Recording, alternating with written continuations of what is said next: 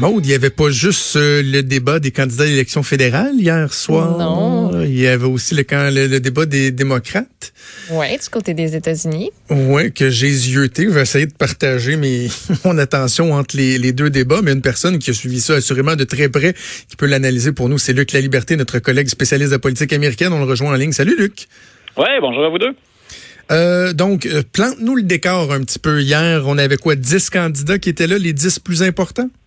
Voilà, c'est déjà intéressant en soi. On n'avait pas deux soirs de débat. C'est un débat qui a été long en passant. C'est trois heures, donc on imagine que bien des auditeurs auraient démissionné si on leur avait offert deux débats de trois heures consécutifs. Et nous avions hier, grosso modo, effectivement, les dix qui performent le mieux, soit, ben, en fait, on, il fallait respecter les deux standards, mais les deux qui cumulent le plus d'argent, le plus de dons, ou encore ceux qui performent mieux dans les sondages. Et ça a permis aux meneurs, puis à ceux qui sont dans le, le deuxième tiers des candidats, de, de faire leur preuve, de se démarquer. Et on sentait déjà que même s'il y a un trio de tête, il y a bien sûr M. Biden, il y a euh, Mme Warren, M. Sanders, euh, il y a beaucoup de très bons candidats, c'est-à-dire de candidats solides, mais qui peinent à se démarquer. Et hier, on les a vus, je pense, dans l'ensemble, offrir une assez bonne performance. C'est un débat un peu plus relevé, mais un débat très long. Si on nous offre ça encore à plusieurs reprises, on risque de, de perdre de l'intérêt éventuellement. Est-ce que, un peu comme je disais Emmanuel, est-ce qu'on voit des, des gagnants, des, euh, des perdants euh, au lendemain de ce débat-là?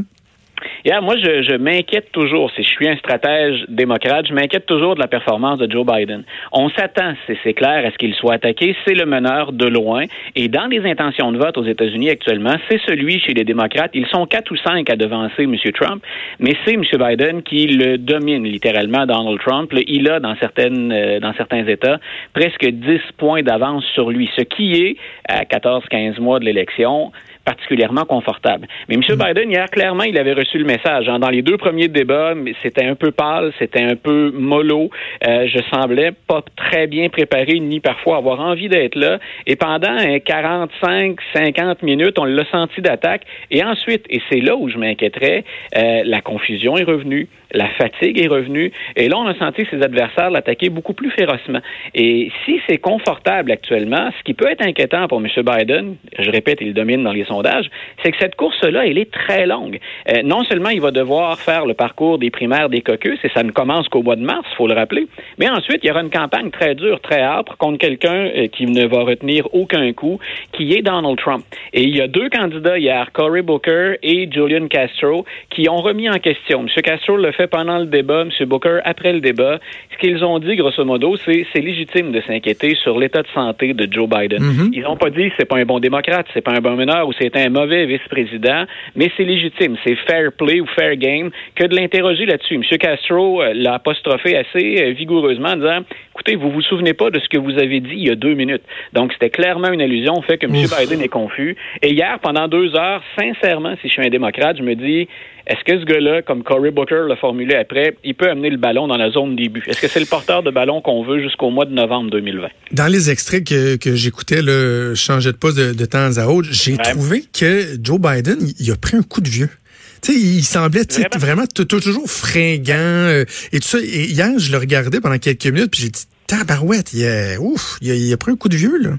Et il y, a, y a une partie de ça qui est attribuable au fait qu'il essuie l'essentiel des attaques. Et ça, on, s'attendait à ça. Mais quand on se souvient de Biden, le vice-président, ou du Biden, la journée où Obama annonce que c'est lui qui va être le candidat à la vice-présidence, rappelons-nous qu'il arrive en le bras en l'air, le, le- le- bras musclé en évidence. Il, il court littéralement sur la scène.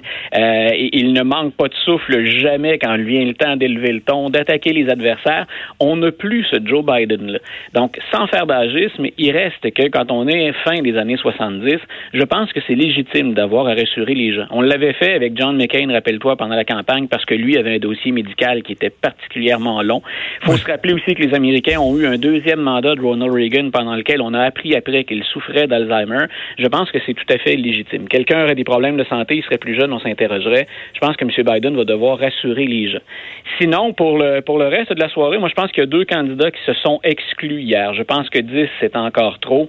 Euh, Amy Klobuchar, qui est du Minnesota, qui est au centre du pays puis au centre de l'échiquier politique, euh, elle a pâli hier énormément. À part une ou deux sorties un peu plus là, appuyées, euh, c'est quelqu'un qui a fait la preuve qu'elle n'a pas sa place là. De même que M. Yang, qui est cet entrepreneur qui, juste avant le débat, disait, écoutez, moi, avec mon argent, je vais financer un certain nombre de familles américaines, ce qui est un peu ce qu'on appelait en anglais une gimmick, parce que je suis même pas certain qu'il peut faire ça dans les faits. Donc, c'est un peu un coup qu'il lance pour faire parler de lui. Mais hier, c'est le candidat qui a le moins parlé et qui a offert probablement le moins d'options intéressantes. Il reste encore cinq ou six candidats. Il y en a trois clairement bien en selle, trois qui devraient se battre jusqu'à la fin. Les autres, Beto O'Rourke, dont on a déjà parlé, qui vient du Texas, Ben oui. qui avait fait une campagne extraordinaire contre Ted Cruz, c'est peut-être dans le deuxième tiers hier, il y en a eu de très bons, mais c'est peut-être celui qui s'est démarqué le plus. Mais il s'est démarqué le plus avec une déclaration qui risque de diviser. Et quand on écoute un débat, faut toujours penser, bien sûr, les démocrates écoutent ça, mais les indépendants aussi écoutent ça. Et M. O'Rourke, hier, il est allé d'une déclaration très émotive, puis il vient de Le Paso, où il y a eu la tuerie, et il dit, oui, on va les prendre, vos guns. Et il parlait, bien sûr, des armes de ces fameux A-15. Donc, il a dit, je vais, je m'en viens prendre vos armes. Et la façon dont il l'a dit, le ton, puis l'absence totale de compromis, moi, je pense que ça, les démocrates sont pas contents. Ça, il a obtenu beaucoup d'applaudissements dans la salle, mais en même temps, c'est ben, c'est le deuxième amendement, puis c'est une question, on le sait, qui est délicate. Ça va se jouer entre les indépendants, l'élection entre M. Trump et son adversaire démocrate, et les indépendants, il en reste peu. On est tellement campé, c'est tellement serré. Je suis pas certain que M. O'Rourke, hier, derrière l'effet de toge, il un gain qu'il rapporte aux démocrates en faisant ça. Si on parle de Joe Biden, d'Elizabeth Warren, de Kamala Harris, euh, qu'est-ce qu'on retient? Est-ce que ça- ils ont réussi à se démarquer? Madame Harris, hier, c'est un peu comme Cory Booker ou Pete Buttigieg. C'est, euh, elle a été très bonne. Si on parle de, de- si on parle de maîtrise des dossiers, si on parle du ton, de la conviction, elle a tenté hier des touches d'humour et pas toujours avec succès, mais elle avait l'air plus détendue que M. Booker, qui était carrément en mode attaque, mais qui était en mode indignation. Ils ont été bons, ces candidats-là. Est-ce que Mme Harris a assez fait pour revenir au niveau où elle se situait avant le premier débat? Moi, je ne le crois pas. Je pense que M. Buttigieg, M. Castro, M. O'Rourke, M. Booker, euh, puis Mme Harris, ils ont fort à faire. Hier, ça n'a pas été ce qu'on appelle un game changer pour eux. C'est pas ce qui change la donne. On se retrouve toujours avec trois candidats, un plus au centre qui est M. Biden, deux sur la gauche, et il y a, du moins après le, débat d'hier, une seule question qui divise vraiment les démocrates maintenant. Sur le reste, on ne s'entend pas sur les détails, mais sur le fond, la philosophie, ça va. Euh, il va falloir qu'il il va falloir surveiller de près ce qu'ils vont faire avec les soins de santé.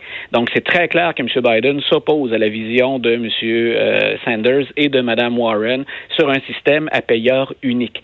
Biden, il est plus près de certains autres centristes comme Pete Buttigieg et il dit ben il faut laisser l'option, il faut laisser un choix aux Américains. Et si ce choix-là est bon, si notre système est tellement bon, ces gens-là vont finir par s'enrôler d'eux-mêmes. On n'aura pas à leur imposer. Et c'est la grande question qui divise encore les démocrates. Sinon, hier, ben hier c'était facile de, de, de, de, de, de voir qu'il y avait très, très peu de division. Sur le reste, on avait des positions qui étaient somme toute assez démocrates, mais la nouvelle mouture démocrate qui tend un peu plus sur la gauche. Prochaine étape, Luc, pour les, euh, démocrates? Prochaine étape, donc, on va se retrouver au mois d'octobre. Donc, on a un débat par, euh, par mois. Donc, il y aura octobre, il y aura novembre. Faudra voir maintenant si le Parti démocrate va choisir une nouvelle fois de modifier les règles pour accéder à l'estrade ou pour accéder au débat. On l'avait fait après les deux premiers débats. Puis l'idée, c'est on ne veut pas faire ça entre 20 personnes réparties sur deux soirs. Donc, on verra si on hausse la barre, autant pour les performances dans les sondages que pour les, les cagnottes qui vont être les mieux garnies. Sinon, c'est pas impossible qu'il y ait des candidats qui abandonnent d'eux-mêmes. Hier, il y a personne qui s'est ennuyé de ceux qui n'étaient pas sur la scène, qui n'étaient pas sur l'estrade.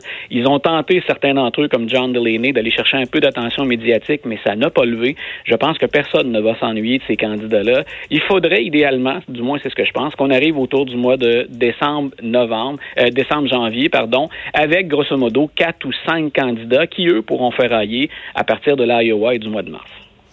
Luc, on s'en reparle assurément la semaine prochaine, puis on parlera un petit peu du président, voir ce qui se passe avec lui. Je te souhaite un excellent week-end. Ben oui, monsieur, monsieur Trump est encore là en attendant. Ah oui, il est là, il est là. Hey, salut Luc. Une bonne fin de semaine.